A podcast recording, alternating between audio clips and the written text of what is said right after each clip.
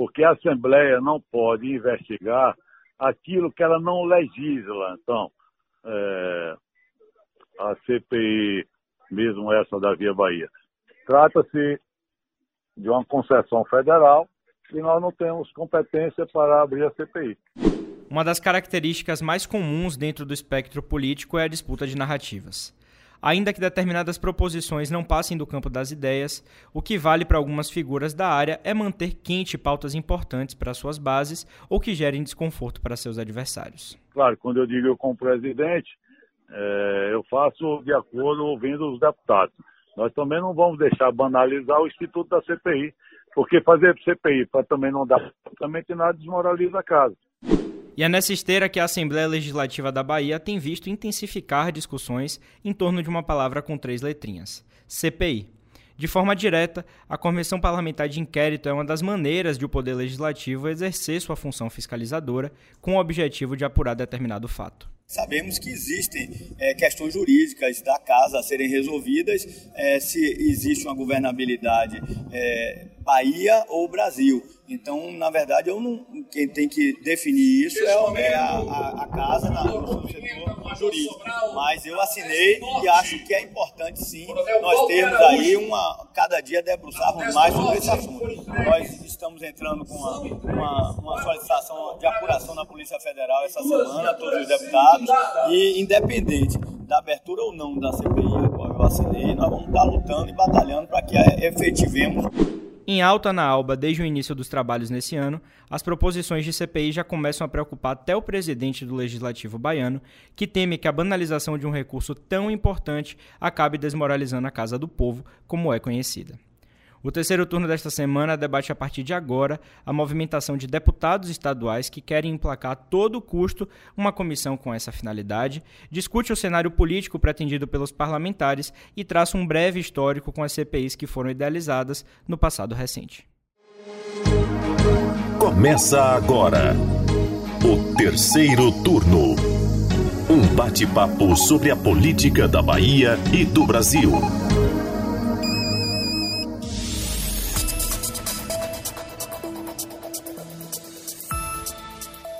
Sou Gabriel Lopes e comigo para a gravação do podcast de política do Bahia Notícias, o repórter do site Anderson Ramos.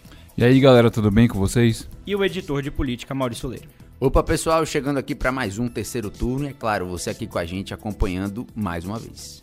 Pois é, meus queridos, chegando aqui mais uma sexta-feira e como o título e como a entrada do episódio sugere, vocês já sabem qual é o tema da nossa semana aqui no terceiro turno, é a tal da CPI, viu? Está em alta lá no Congresso, a gente tem visto a realização de muitas comissões desse tipo e está em alta também aqui na Assembleia Legislativa da Bahia.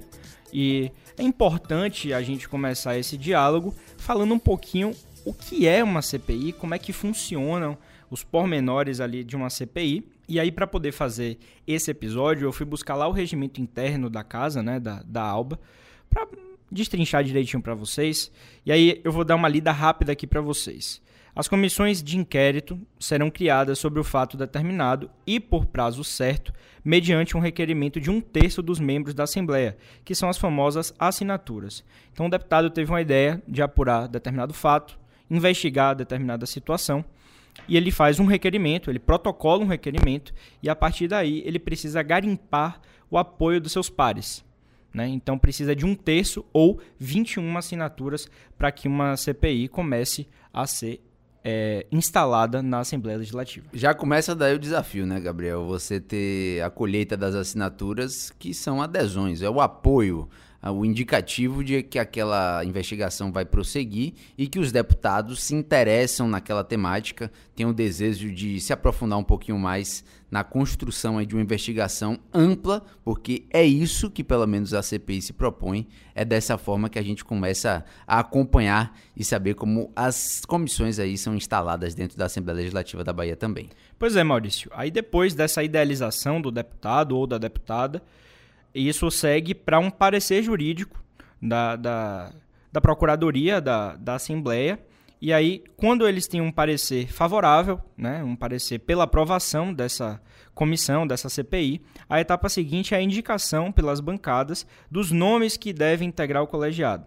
Então, pelo regramento, são oito membros titulares e quatro membros suplentes, e a CPI tem 90 dias, prorrogado por igual período, ou seja, por mais 90 dias, para seu trabalho e apuração.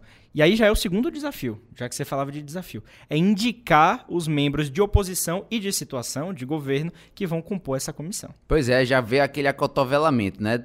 quem é governo tentando estar presente para tentar blindar uma pauta que tem uma relação com a gestão atual, quem é oposição tentando também estar ali naquela comissão para trazer à tona a temática, trazer fatos, tudo que possa colaborar com essa investigação. E aí, depois da aprovação da mesa diretora, a gente já tem essa indicação acontecendo e fica naquela disputa. A gente que acompanha pelo menos as comissões de parlamentares de inquérito lá de Brasília, Nunca tivemos uma comissão aqui, a gente vai falar sobre isso. Mas a gente já sabe que é um desafio grande aí para a indicação dos nomes, né? Pois é, Maurício. E aí, avançando mais um pouquinho nessa tramitação, uma vez instalada e no exercício pleno ali de suas atribuições, a CPI pode determinar diligências próprias, ouvir indiciados, inquirir testemunhas, requisitar também de repartições públicas e órgãos da administração informações e documentos, além, é claro, né, ouvir deputados, secretários de Estado, autoridades estaduais ou municipais, são movimentos comuns aí no processo de apuração. Então, ao final disso tudo, a comissão deve redigir um relatório, concluindo por projeto de resolução, caso a ALBA seja competente para deliberar sobre esse assunto, ou indicar providências cabíveis caso contrário. Então, no que for competente a ALBA, gera um relatório indicando um projeto de resolução. Caso não seja de competência da casa, então indica aí quais caminhos. A gente lembra que a comissão não tem poder é, de, de, condenação nem nada do tipo, né? É, é um caráter realmente de apuração de fatos. Tem um ponto importante também do regimento, eu estava lendo para poder a gente construir esse episódio, e o próprio presidente da, da Assembleia, o Adolfo Menezes, falou com uma colega nossa aqui do Bahia Notícias, a Karine, ao longo dessa semana, eles bateram um papo aí sobre essa situação das comissões, por que está tão em alta no âmbito da Assembleia. E aí eu fui buscar no regimento, salvo deliberação por parte da maioria absoluta da Assembleia, não se permitirá a criação de comissão de inquérito enquanto estiverem funcionando cinco ou mais comissões dessa natureza. A gente vê que uma nunca prosperou, imagine cinco mas está lá previsto. Então, se, tiverem, se tiver o caso de cinco ou mais comissões transitando na casa, tramitando em exercício das suas atividades, não pode ser criado aí uma nova, a menos que a maioria absoluta da casa delibere nesse sentido. Pois é, e aí a gente já chega para um. Vamos começar a contabilizar, né? Porque se tem uma coisa que tem na Assembleia Legislativa da Bahia é pedido de abertura de CPI. Não é nem CPI, né? É a ideia. É a ideia, já deixa ali montado qualquer coisa que aconteça, a gente já sabe, já espera ali um novo pedido de abertura dessa comissão para que se faça a investigação de determinado caso e aí já se começam as discussões e entre elas em 2023 a gente tem um primeiro ano legislativo corrente, tivemos aí o primeiro seis meses de atividades legislativas e entre elas a última pelo menos, a última ideia de instalação de CPI foi em relação ao Serve, o plano dos servidores, o plano de saúde dos servidores aqui do estado da Bahia. É, essa ideia foi de autoria do deputado estadual Leandro de Jesus, que é filiado ao PL. Ele protocolou mais um pedido para a criação de uma comissão. Ele pede aí, alguns esclarecimentos sobre a prestação dos serviços desse sistema de assistência à saúde aqui dos servidores públicos, o conhecidíssimo Serve. Já tem esse pedido feito aí, ele tem a ideia de fazer investigação da uma apuração mais ampla aí com relação à prestação dos serviços. E fica aí, mais um pedido, a gente vai de trás para frente, porque a quantidade é grande, é enorme, não teria nem tempo, eu acho aqui, Gabriel, da gente trazer as informações com relação a todos os pedidos de CPI, viu? Vamos lá, né? A PlanServe é um, é um plano de saúde que 10 entre 10 servidores reclamam Sou né? usuário, inclusive, do PlanServe, desde que me entendo por gente. É unanimidade, né? A, a, a unanimidade a... ruim, né? Pois é, é unanimidade que o, o, serviço precisa melhorar e muito. Mas já é uma, uma, uma CPI que nasce, é, é, como a gente costuma falar, natimorta, né? Já nasce sem força. Já não, não nasceu, na verdade, né? Mas antes de nascer, ela já morreu. É, nós vamos falar ao longo do, do, do, episódio de hoje das CPIs, das ideias de CPIs que não aconteceram e uh, as CPIs que tendem a, a, de alguma forma, impactar o governo, essas que não vão sair mesmo. Né? A gente vai, vai, vai, vamos ter outras situações aqui onde é uma unanimidade a CPI, né, é, todos os deputados é, tiveram até a intenção de, de, de, fazer a CPI, de é, é, iniciar as investigações, mas não foram certos, não, não deram para frente. Ainda mais uma, uma investigação contra, quer, quer queira, quer não, o próprio governo. E o governo não ficou quieto, né? Na, nos últimos dias, é, o governo lançou algumas informações a respeito da empresa que, que gere, né? Que passou a gerir aí o, o plano de saúde. Né, na última, no, no, último informativo que eles deram, eles informaram que é, na gestão dessa empresa é, houve uma redução de 15% nos custos. Então já começou aquela contranarrativa. Né? É ligado à Apivida, né? A empresa nova. Eu estava dando uma olhada. Isso, é, é ligado à Apivida. Então, é, é já a, a, CPI como um todo vai lutar contra o governo, que é algo assim impensável hoje aqui na Bahia, né? A gente tem uma questão que é hiperlocal. A gente sabe que, que o governo hoje tem um, uma ampla maioria na casa, né? Aprova tinha. qualquer coisa, o que quiser. E, e, tem gerência na casa também, né? É óbvio isso. Então, é, são, é, é, muita bravata. É claro que tem o apoio popular, isso tem, né? Dos usuários do, do PlanServe, que não, não estão satisfeitos com o problema, mas não há força política não há. É, os, os, deputados não querem se dispor com o governo é, a ponto de instalar uma CPI da Planserve. Então, é, já é difícil a instalação de algo que é unânime, que é um problema real. A gente vai falar disso um pouco mais para frente. Ainda mais contra, quando é algo que vai bater de contra com o governo, aí é que não vai sair mesmo. Pois é, entre as justificativas também utilizadas, como o Anderson bem disse, estão aí justamente dificuldade de marcação de consultas, exames, falta de atendimento de emergência. Segundo o deputado Leandro de Jesus, essa também tem sido a motivação dele para fazer esse pedido. Como a gente tem trazido, é nada mais justo. Mas a grande questão é essa situação da vontade política, o desejo político. E quando você apela para um instrumento de tamanha agressividade como é a CPI, ao meu ver, é a última instância, é o último patamar, o último degrau quando você fala em apuração e investigação sobre determinada coisa no âmbito político. Isso é um ponto, o ápice quando a gente tem. Eu acho que existem passos que você pode tomar, que você pode conduzir na tentativa de você resolver o problema. E normalmente o que a gente vê na Assembleia também, e eu acho que também, incluindo nesse caso, é uma tentativa já de uma cartada um pouco mais forte e aí também, é claro, a gente tem que tratar disso, capitalizar um pouquinho de atenção para o mandato do deputado, você trazer um pouquinho mais de holofote para as proposições que são feitas, críticas um pouco mais contundentes podem ser vistas de uma forma mais ampla. Os veículos de comunicação tratam isso como a gente está fazendo aqui agora, por sinal. Então, você coloca o nome do parlamentar ali em voga, na boca do povo, como a gente costuma falar, e traz ali um pouquinho mais de atenção também para o mandato dele, como eu acho que é o caso dessa CPI do Plansev. Viu, eu acho também, é. né, Maurício? O que eu acho que é unanimidade aqui na bancada que não dá para cada assunto de discordância, cada situação que o Estado enfrente virar uma CPI na alba. Tem que pregar realmente o diálogo entre os pares. O plenário da casa é o lugar para fazer isso. Os projetos de leis é, são os lugares para fazer isso. Audiência pública é lugar para você fazer isso no âmbito do legislativo. Não dá para cada momento que tiver uma discordância você querer capitalizar politicamente, dar uma pancada, como a gente costuma dizer, no seu adversário, seja oposição ao governo, para tentar tirar proveito e disso. se tem crime, ao meu ver, quem tem que investigar isso daí é o Ministério Público. É o Ministério Público Federal, é o Ministério Público aqui do Estado. É dessa forma que o nosso ordenamento jurídico funciona os deputados também não vão poder ficar fazendo o trabalho de promotor. Não é dessa forma que funciona. E Maurício, um outro problema, é. pra, talvez o maior problema desse CPIs, é justamente essa interferência política, né? a contaminação da política. Então a gente não tem uma, uma isenção. Né? É muito difícil você ter uma isenção é, é, de algo local que vai, vai impactar alguém. Ainda mais esse alguém sendo o governo.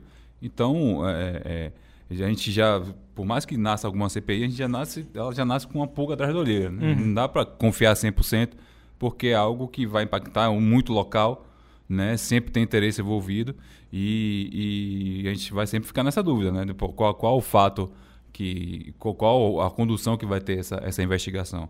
né? Os deputados, de fato, são competentes a fazer essa investigação. Então, é, por mais que alguma, alguma dessas vinguem, sempre vai surgir essa dúvida. Para mim, o maior exemplo a gente viveu no ano passado, né, com o encerramento no ano passado, que foi a CPI da Covid lá no âmbito do Senado, né, do, do Congresso como um todo, que rendeu meses e meses de oitivas, tiveram diversos depoimentos e o resultado prático não deu em nada. Pizza. Até revelações importantes, né? Não, não É, trouxe você um, dá luz a coisas importantes, é verdde, mas efeito né? Mas, prático efeito mesmo. prático, talvez o estardalhaço foi foi É uma grande espuma. foi interessante. Eu, eu né? vejo assim como uma grande espuma. Até Anderson. mesmo para o governo se movimentar naquela Sim. época, né? Porque barulho- tinha muito problema Sim. e foi e causou desgaste e assim o governo se movimentou, é, é, se dispôs a fazer mais, Mas o- mais ações. Mas o barulho é mais alto que o tiro, né? Não É. tem jeito. uma espuma, uma euforia muito grande em relação à CPI, convocada e não sei o quê, mas enfim. Então, voltando aqui pra gente fechar essa parte da CPI do Plan Serve, é, Leandro de Jesus tá nessa luta aí pra conseguir as assinaturas. Particularmente a gente sabe, pessoal, não vai rolar essa CPI. Não vai rolar. E mesmo que Leandro de Jesus tenha as assinaturas necessárias para a instalação, que são as 21 assinaturas, repito aqui, cabe inteiramente ao presidente da casa decidir se ele abre, se ele instala ou não instala a comissão. A gente lembra que Adolfo Menezes eh, tem adotado uma postura muito ponderada no diálogo com a oposição e com o governo, mas Adolfo tem lado. Adolfo é da base do governador Jerônimo Rodrigues. Então isso é mais um motivo que corrobora aí essa versão de que ele realmente não vai avançar em relação a isso. Vamos continuar aqui no âmbito da CPI, ainda em 2023, tem pouquinho tempo Pera agora. aí, já mais uma? Meu Deus do céu. Mais uma. Tem pouquinho tempo, tá rolando ainda é debate atual. A do Plan serve porque realmente foi a última agora, a última ideia. Mas a CPI da Via Bahia já tem uma musculatura um pouquinho maior no âmbito da casa.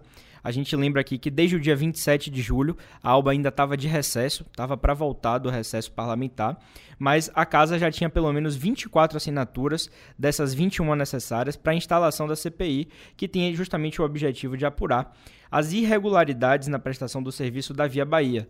A Via Bahia, você que anda aqui pelas estradas do nosso estado com certeza sabe, é a concessionária ali que opera aquelas praças de pedágio nas rodovias BR-116 e também na BR-324. E aí no dia primeiro, na primeira reunião pós-recesso, o número de assinaturas já chegava a 40. Então hoje esse número já deve ser um pouquinho maior. Foi protocolado esse requerimento pelo deputado estadual Marcinho Oliveira no dia 26. E aí, Maurício, como eu falei aqui, 40 assinaturas significa o quê? Contou com apoio tanto do governo quanto da oposição. Pois é, e aí vou falar aqui alguns dados para que você, ouvinte aqui do terceiro turno, também sinta o peso, o impacto no seu bolso, porque esse movimento ocorreu após um reajuste que foi aplicado pela concessionária, o valor do pedágio para os carros de passeio, que antes era de R$ 5,50, passou para R$ 5,90, um aumento aí de 40 centavos lá na BR-116. E de R$ 3,20 para R$ 3,30 na BR-324, o aumento foi autorizado pela NTT, Agência Nacional de Transportes Terrestres, ou seja, teve um aumento e o pessoal já reclamava do serviço. Acho que foi esse o estopim aí para os deputados estaduais, principalmente para o Marcinho Oliveira, pegar e fazer esse protocolo. Lembrando que também o presidente da Assembleia, o Adolfo Menezes, indicou de forma positiva. Ele falou: ó, sou favorável à abertura dessa comissão, mas até agora acho que ela está na geladeira ali, esperando colocarem no micro-ondas. Tem tempo ainda, viu? E se trata de uma concessão federal, né? A gente vai falar um pouquinho mais para frente disso, ainda nesse âmbito da CPI da Via Bahia. Então, primeiro, Maurício, eu acho que Adolfo quis ficar bem na fita, né? Pregar o diálogo com os deputados, mas depois ele viu que realmente não compete à Assembleia, né? Ele, como ele costuma dizer, a, a Assembleia não pode julgar alguma coisa que ela não legisla nesse campo, né? Então, eu acho que realmente, por se tratar de uma concessão federal, não deve vingar. Mas Adolfo mostrou que realmente ele deu um recado, né? As condições estão precárias. O, o que mais me chama a atenção, o que me pega eh, como usuário do, da rodovia é o trecho Salvador Feira de Santana.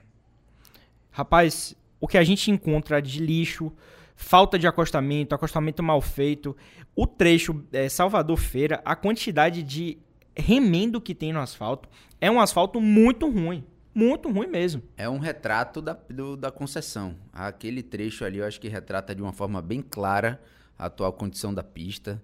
A gente tem um problema grande, um problema que afeta a população. Ali é um trecho que traz um desenvolvimento econômico muito grande para o Estado. Isso prejudica muito o transporte rodoviário, que majoritariamente é como são feitas aí o transporte das mercadorias aqui no nosso estado. Isso dificulta bastante e aí a gente já sabe, né? Comissão de Infraestrutura foi para cima, tentou de algumas formas ali trazer o representante da Via Bahia, ele foi lá, deu as justificativas dele, disse que seriam feitos investimentos e tal, tal, tal, tal. Garantiu que não ia ter aumento. Pois é, saiu da comissão, voltou de lá com aumento. e aí a gente já viu que aconteceu mais um pedido de CPI lá na Assembleia, seu Anderson. É isso aí, é como a gente fala, né? É bater em cachorro morto porque é uma questão que é unânime, é uma outra situação em que não há quem defenda a não ser a própria empresa. Né? Todo mundo mete o pau na, na, na Via Bahia e é fácil, dessa forma assim, é fácil você colocar lá a sua assinatura. você não vai se desgastar com o governo, o governo lava as mãos, Fica não é problema dele. Pois é, na verdade não é problema de ninguém, né? É problema da empresa, a empresa que tem que, que resolver os BOs dela. Então, assim, fica fácil você prosseguir. Só que, como o Gabriel falou, tem essa questão de legislação, né? Que não é responsabilidade da ALBA. Né? Então, é, é, a gente é, é, provavelmente uma OCPI que, que mesmo que, que, que, seja aberta, não vai dar em nada, porque não é, não, não é competência uhum. da ALBA. É, talvez, de fato, seja algo para a torcida, né? É, é, para jogar luz em um problema sério, né? que não há como você... não, não ter, não ser prejudicado para quem utiliza aquela via, não tem como você não ser prejudicado. E, e, a gente já fala nisso há muito, muito, muito tempo, não é só por causa do aumento que, que houve isso, né? Tem um, uma, uma questão aí de, de, insatisfação acumulada de muito tempo. Né? Então é, é, algo também que é unânime, é um clamor popular que se faça alguma coisa. E a ALBA é, é, é, viu numa, na CPI essa possibilidade. Mas eles, eles já tem o número necessário para abertura, mas também estão em outras frentes, eles já, já assinaram, já fizeram um ofício à Polícia Federal para pedir uma investigação, já disseram que iam a Brasília falar com o próprio Rui Costa, é, ministro da Casa Civil, para rever a concessão da Via Bahia. Né? Então, é, de alguma forma, eles estão se mexendo, mas o caminho, sem dúvida, não é a CPI. Está na Procuradoria, né? A gente teve atualização ontem foi encaminhado essa, esse requerimento da, da CPI da Via Bahia para a Procuradoria da Casa, justamente para dizer se é viável ou não. Então a gente vai ver aí qual vai ser o parecer da Procuradoria da Casa. E aí a gente vai saber efetivamente se vai prosperar ou não. Eu tô achando que não também, que vai ser mais uma da lista aí das engavetadas, das que não vingaram. Né? É, o próprio presidente da Comissão de Infraestrutura, o deputado Eduardo Salles, já deu um indicativo negativo na última quarta-feira já falou aí sobre uma possibilidade de arquivamento, que teriam outros meios, outras formas de você resolver isso. E acho que também pode ir para a gaveta, mais uma para a gaveta. Pois é, atualmente a gente lembra que a Via Bahia é responsável pela administração de 680 quilômetros de rodovias aqui dentro do nosso estado, certo? As rodovias administradas pela Via Bahia cortam 27 municípios baianos e, como eu falei aqui há pouco, tem pontos importantes sobre responsabilidade deles, que é justamente esse trecho da BR-324 entre Salvador e Feira, entre Feira e Salvador, e da BR-116 de Feira até a divisa com Minas Gerais. Então, você que sai aqui do estado com, em direção a São Paulo, em direção ao Rio, tem que passar ali por Minas. Então, até chegar ali na divisa, está sob responsabilidade da Via Bahia. A gente tem uma posição mais firme de Adolfo também, é, como o Maurício falou muito bem, ele deu essa sinalização no primeiro momento, mas depois já meio que deu a entender que não vai prosperar. O que ele falou aqui para o Bahia Notícias é que o entendimento é de que a Alba não pode investigar sobre aquilo que ela não legisla e, por se tratar de uma concessão federal, eles não podem, então, é, ter competência para abrir essa CPI. Isso foi uma aspa do presidente. E aí, Maurício e Anderson, tem uma outra aspa de Adolfo que vale a gente jogar aqui nesse molinho aqui no nosso debate, que é a seguinte aspa, tá?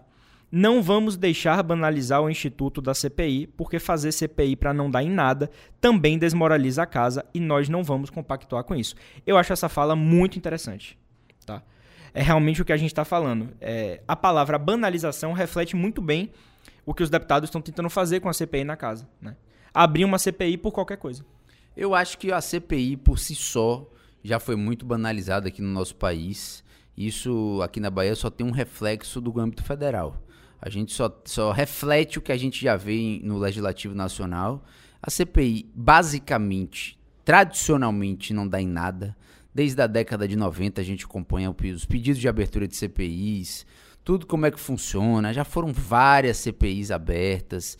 Sempre a gente sabe como começa, e essa tradicional frase que a gente tem que dizer, mas a gente não sabe como termina. Mas tradicionalmente ela termina dando em pizza. Não dá em nada. Punição efetiva, com os órgãos de responsabilização ali, o Ministério Público, a polícia, não são envolvidos a fundo. Tem toda a entrega daquele material, daquele arcabouço probatório que foi compactado ali durante as investigações da CPI, sendo entregue para o poder público e não é feito absolutamente nada. Não temos a responsabilização por atos que muitas vezes são comprovados na CPI. A gente vê vê lá, colhe o depoimento, tem prova, faz todo aquele levantamento, o relatório, o relator assina, não dá em nada, Anderson, não tem jeito. Eu olho com essa cara de tristeza porque de fato é muitas vezes uma vergonha também, porque eu fico imaginando o deputado abrir a CPI, chegar no final e falar: "E aí, aconteceu o quê?" E ele nada, não aconteceu nada, meu é. rapaz. É. é isso. Se, se, se, a gente tem um, um lado bom, positivo das CPIs, esse lado é a questão do debate porque as convocações são feitas, né, ao menos a, a CPI, no âmbito federal principalmente, né, tem um poder de, de, de convocação e, por lei, as pessoas precisam ir, precisam prestar seu depoimento. Em alguns casos, tem o direito de ficar calado, em outras não, tem que se manifestar.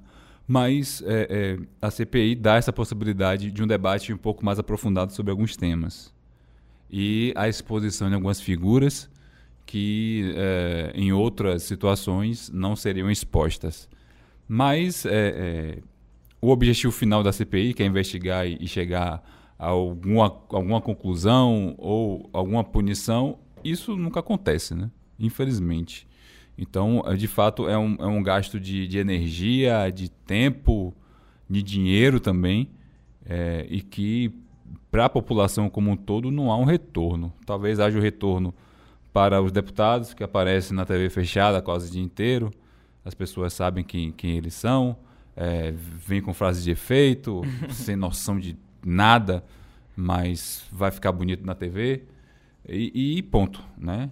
É, as CPIs, de fato, elas precisam, acho que precisam ter uma, uma noção, uma regra mais específica para que não seja, seja banalizado, né? A gente está vendo aí agora lá na Câmara Federal, tem três CPIs, muito provavelmente as três não vão dar em nada. né? Mas ao menos uh, existe um debate, existe algumas informações luz, né? que estão que, que a gente não sabia que, que vem à tona, mas é aquilo, né? Isso é o, é o momento, né? Aquele depoimento que foi, foi bom, foi, foi é, benéfico, foi sucinto, mas na, no resultado final não, não não faz diferença nenhuma, né? Acaba dando em pizza mesmo. Anderson, os deputados estaduais têm tanta noção que esses movimentos não vão avançar que eles mesmos já estão sugerindo outras coisas. Maurício falou da Comissão de Infraestrutura. Eduardo Salles, que é o presidente da Comissão de Infraestrutura na Casa, já, já sinalizou, né, já foi divulgado, que no âmbito da comissão eles decidiram apresentar uma representação criminal à Polícia Federal solicitando uma investigação justamente para averiguar a responsabilidade da Via Bahia pela falta de cumprimento do seu contrato. Polícia Federal, concessão é. federal. Eles sabem o que é que compete a cada um. Claro que sabe. Então, às vezes, parece que é realmente jogando para a torcida. Estou é. cumprindo aqui com as minhas bases, ó, fui cobrado aqui pelos meus eleitores, assinei pela abertura da CPI, mas eu sei que não vai dar em nada. Tirar para tudo que é lado, né? Para ver se acerta em algum lugar. Pois é. A gente traz também uma fala até do próprio líder do governo, colaborando com todas essas situações, o deputado estadual Rosenberg Pinto. Ele afirmou que o papel dele é acolher a manifestação dos deputados do governo e da oposição, uma vez que, mesmo a concessão sendo federal, isso a gente tratando sobre a CPI da Via Bahia, enquanto usuários, temos que cobrar obrigações da Via Bahia, que em todos esses anos deixou a desejar, ou seja, mais uma questão aí de mostrar serviço à população que a gente vem falando, que a gente vem apontando. E se tomassem atitude da forma certa, da forma correta, a gente não teria nem esse debate acontecendo aqui no terceiro turno. Pois é. Já que a gente está falando aí dessas empresas, dessas concessões, dessas concessionárias problemáticas, tem alguns pontos aqui que se destacam na Bahia. A Via Bahia é uma delas. Eu acho que uma unanimidade também em relação aos usuários. A gente tem aqui, inclusive, um usuário semanal do sistema Ferryboat. É a situação da Internacional Travessias. É Se algo... fosse abrir uma CPI para cada concessão. Até sugeriram nossa, esse ano aí. Não vai, não vai dar cinco comissões, vai ter Pois que abrir é. mais. Pois é.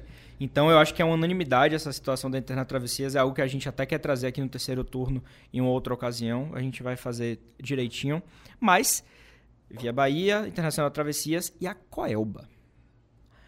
A empresa responsável por fornecer aí energia ao nosso estado, né? Uma empresa neoenergia, como, como é chamado, e também esteve em foco e uma subcomissão foi aprovada como alternativa a não ter vingado a CPI da Coelba. Então, no âmbito da Assembleia foi tentado também instaurar a CPI da Coelba e não avançou. E aí, recentemente, em junho, foi criada justamente essa subcomissão para investigar esse contrato da concessionária, essa concessionária de serviços de distribuição de energia, que já tem quase 30 anos de atuação aqui no nosso estado.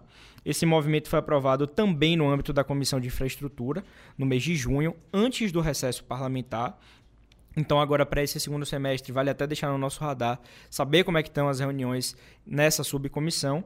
E aí o deputado Robinson Almeida vai ser o coordenador e vai ter os deputados, justamente o Eduardo Salles e o Euros Ribeiro e o Tiago Correia da oposição como participantes. Então, veja, eles sabem como é que funciona.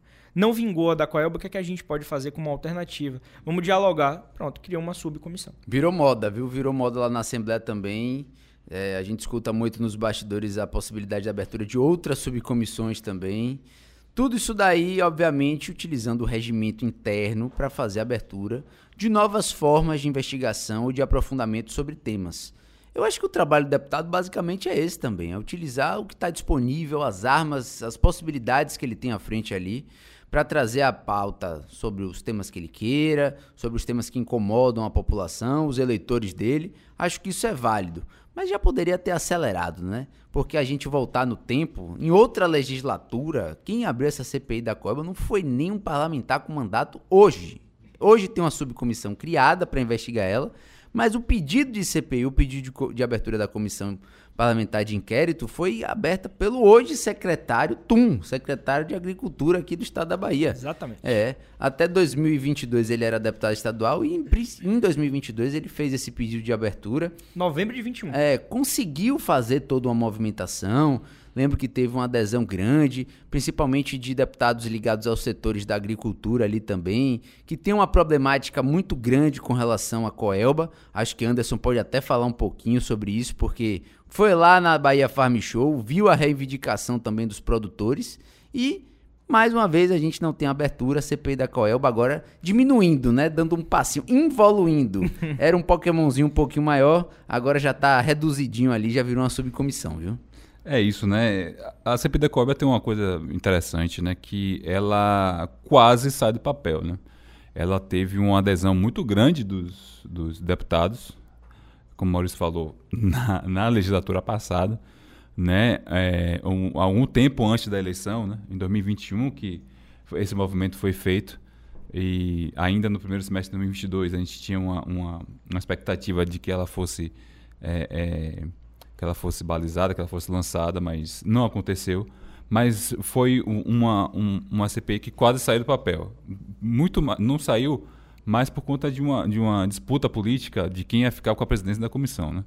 A oposição queria, mas a situação não, não abriu mão, enfim. É, mas a Coelba é uma coisa interessante que tem que ser feita. Né? Essa CPI começou a acender o alerta na Coelba. Uma fonte falou comigo que é, desde então a Coelba começou a, a, analisar e ouvir mais os problemas da população. Afinal, a Coelba tomou porrada de tudo que é lado. Tomou porrada do então governador Rui Costa e do atual governador Jerônimo Rodrigues. Tomou porrada da situação na Alba, tomou porrada da oposição da Alba, tomou porrada dos empresários, do tanto de, de, vários setores, especialmente do, do agronegócio, que elencaram, né, Maurício falou bem, é, eu tive lá na Bahia Farm Show, e eles elencaram como o principal entrave ao crescimento do agronegócio a, a distribuição energética. Né? E, e foi algo assim estarrecedor ouvir tantos relatos de problemas de energia e que esses problemas causam prejuízo gigantesco para esses produtores. Então a Coelba apanhou de tudo quanto é, quanto é jeito, de, de quem você puder imaginar. E eles, eles, eles, a sacudida deu certo. Né? Uma fonte me informou que neste ano, por exemplo, é, a Coelba já tem uma agenda específica para atendimentos de demandas, tanto de deputado quanto de prefeitos. Né? Os prefeitos também reclamam bastante de, da, da atuação da Coelba nas suas cidades. Então, é, foi algo que melhorou. Né? A, a Coelba está, de, está, com, com, está mais aberta a, a receber é, algumas, alguns entes e mais aberta a discussões. Né? E essa subcomissão foi uma forma de manter uh, esse problema no radar, mas de uma forma muito mais concisa, contida, né? É, é, de manter a Coelba sob alerta, de buscar os, os as, a, a, solução para os inúmeros problemas né, que, que, a Bahia enfrenta. Sem a agressividade de uma CPI, né? Sem pois é, de uma forma interna, né? E, e, é algo que já está sendo feito. Né? E vale lembrar também que a Coelba, que, o, que o vencimento da concessão da Coelba está perto, né? faltam três anos apenas, é 2027. Né? Assim como a Coelba tem várias outras concessões que estão para vencer, então ela está de olho nisso. Né? Claro que ela quer mais 30 anos aí de exploração, né? Tem, ex, existem, existem mudanças que estão acontecendo muito rápido. Né? Vimos aí energia solar, por exemplo, né, que tem uma celeuma grande aí de como é que vai ser nos próximos anos. Taxação. Então, é, taxação, como é que vai, como é que a própria Coelba pode ser beneficiada disso. Mas é, foi uma CPI que não aconteceu, mas deu resultado, por incrível que pareça. Não, Anderson, e tem um, um, só um detalhe para a gente encerrar essa parte da Coelba. No ano que ela foi proposta, a CPI da Coelba, em 2021, naquele ano, no primeiro quadrimestre, a empresa teve um lucro líquido de 10 bilhões de reais e ainda assim tem o seu serviço questionado. Então, o que é que falta nessa prestação de serviço da Coelba se é uma concessão tão lucrativa, tão proveitosa para o seu grupo, o Grupo Neoenergia, um grupo espanhol? Né? Então, a gente fica aí com esse questionamento. Maurício e Anderson, temos ainda em 2023 uma outra CPI que foi proposta. Cansativo, viu? Cansativo. Estou falando para você que está em alta. CPI do MST que a gente está vendo prosperar uma CPI do MST lá no Congresso Federal, mas aqui na Bahia vai ficar resumida a subcomissão. Pois é, mais uma vez uma subcomissão dando jeito aí numa perspectiva que tinha de uma comissão ser aberta. E aí a gente tem uma grande discussão se o tema é um tema nacional, se é um tema regional, se é um tema nacional com impactos regionais e com casos regionais. E aí toda essa movimentação acontece de uma forma muito ampla. Eu acho que acontecendo lá em Brasília consegue abarcar de uma forma mais ampla todas essas circunstâncias que têm, de fato, trazido um, um debate grande com relação ao, movimento sem terra. A gente tem vertentes, pessoas que acreditam que ah, existem excessos, que existem excessos de ambas as partes, mas acho que acontecendo lá em Brasília, você consegue delimitar um espaço maior da discussão, consegue amparar ali de uma forma mais ampla todos os debates, e aqui ficou um pouquinho reduzida também. Mais um debate que foi minimizado aqui e que o governador Jerônimo Rodrigues também fez, acho que um trabalho muito bacana. Isso daí a gente tem que ressaltar e tem que apontar quando as coisas são feitas. Jerônimo conseguiu propor um debate, propor um diálogo, trazer um pouquinho as instituições, os empresários para uma mesa de, de debate, de discussões, através dos deputados também, e tentou pelo menos minimizar os estragos, tentou fazer ali uma composição, um ajuste. Acho que pelo menos, pelo menos aqui na Bahia, esse tema teve o fogo abaixado, tá tudo um pouco mais amena, mais tranquilo. Obviamente a gente não sabe o que pode acontecer de Brasília para cá, mas pelo menos com essa temática aí, acho que mais uma CPI aí sendo enterrada, virando subcomissão, a gente pode ter um pouco mais de paz, porque não vai ser, essa daí eu posso garantir, não vai ser instalada na Assembleia Legislativa. Virou viu? um breve é. embrólio judicial, inclusive, né, Maurício? Você lembra bem que esse novo grupo, né, essa comissão, essa subcomissão surgiu como alternativa à CPI, mas a Procuradoria da Alba já tinha dado um parecer contrário à instalação desse colegiado, vetando a instalação, e aí a Justiça Estadual chegou a determinar a instalação da CPI, liberou por meio de uma decisão liminar, mas a Alba informou que ia recorrer, no final das contas vai, não vai, vai, não vai, Comissão de Agricultura, então, aprovou a subcomissão para investigar é, essa questão aí. Investigar não, para apurar melhor, né? Para para debater mais amplamente a questão da, do MST aqui na Bahia. Viu? Interessante é, essa questão do, do, da CPI aqui, porque essa CPI teve um, uma adesão de, de, deputados da base, né? inclusive o próprio Adolfo Menezes. Né? Vale lembrar que boa parte dos deputados estaduais eles são produtores rurais, tanto do, do da situação quanto da oposição. Então Verdade. tem uma tem uma um, um, um, interesse um interesse pessoal mesmo, né? De, de você é, instalar uma CPI. Mas Maurício me lembrou, o governador Jerônimo Rodrigues entrou em campo, é, amenizou a situação, na conversa resolveu. E seria mais uma CPI que, de fato, não sei se seria seria competência daqui, né, da Alba, mais uma, né, que é, ficaria essa dúvida.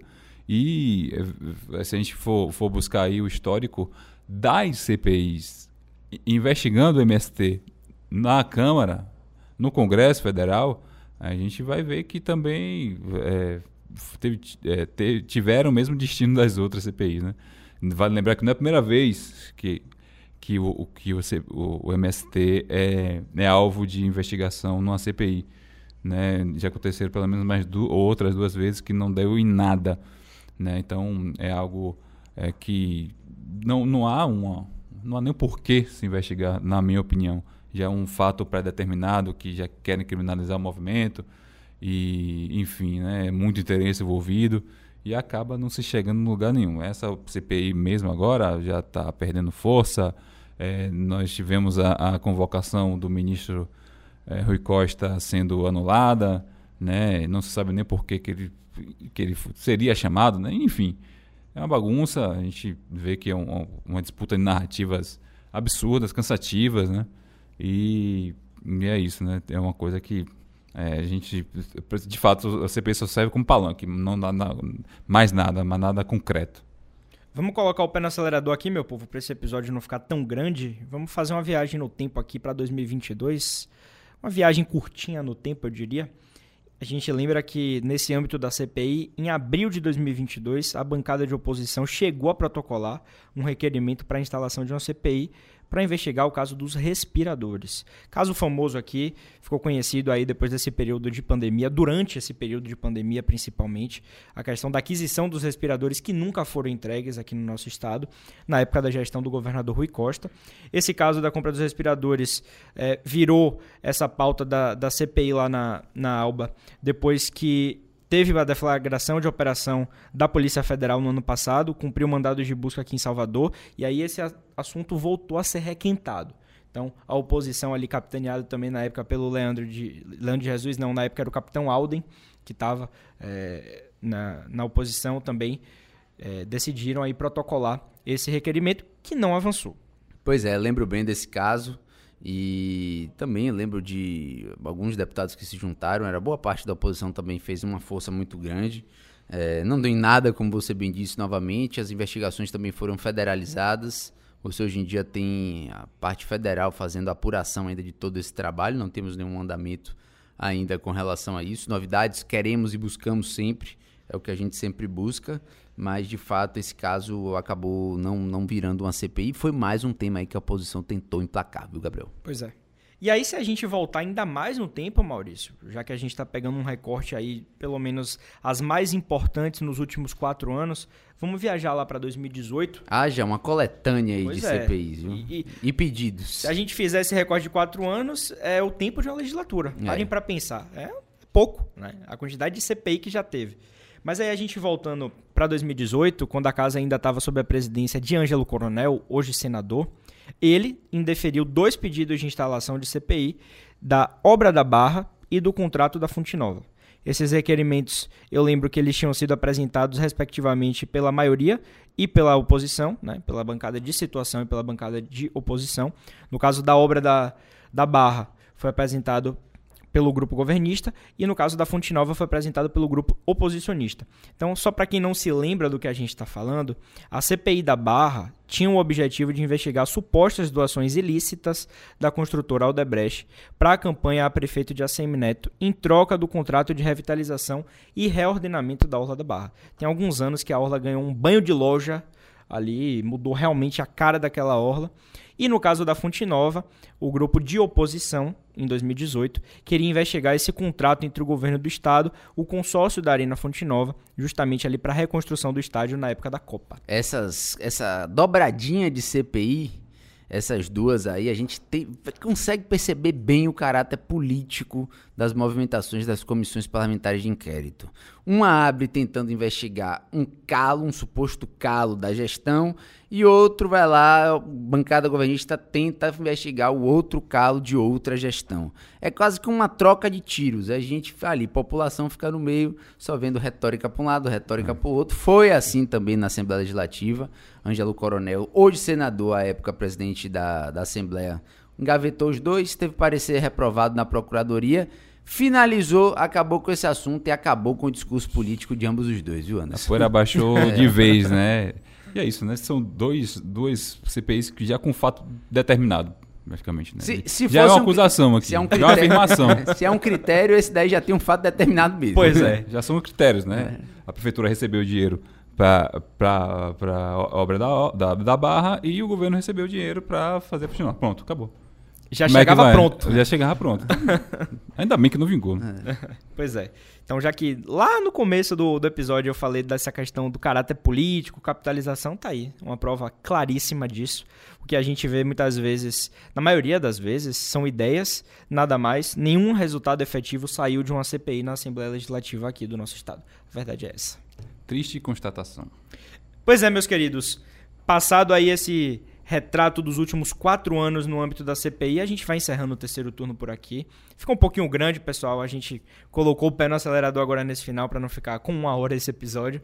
Mas agradecer muito a Anderson, agradecer muito a Maurício que também colaboraram, contribuíram aqui na construção desse episódio. Ele é feito para vocês. Se você ouviu até aqui, deixa o meu grande abraço. Nos vemos na sexta-feira que vem, viu? Valeu, galera, por acompanhar esse episódio. Desculpa aí, a, a, o tamanho do episódio ficou um pouquinho grande, além do, do, normal. Mas é isso, a gente se empolgou aqui, né? O assunto CPI é uma coisa que, que a gente tem que debater mesmo, né? Acho que a gente tem que pensar melhor nesse, nessa ferramenta, né? Que é usada no legislativo.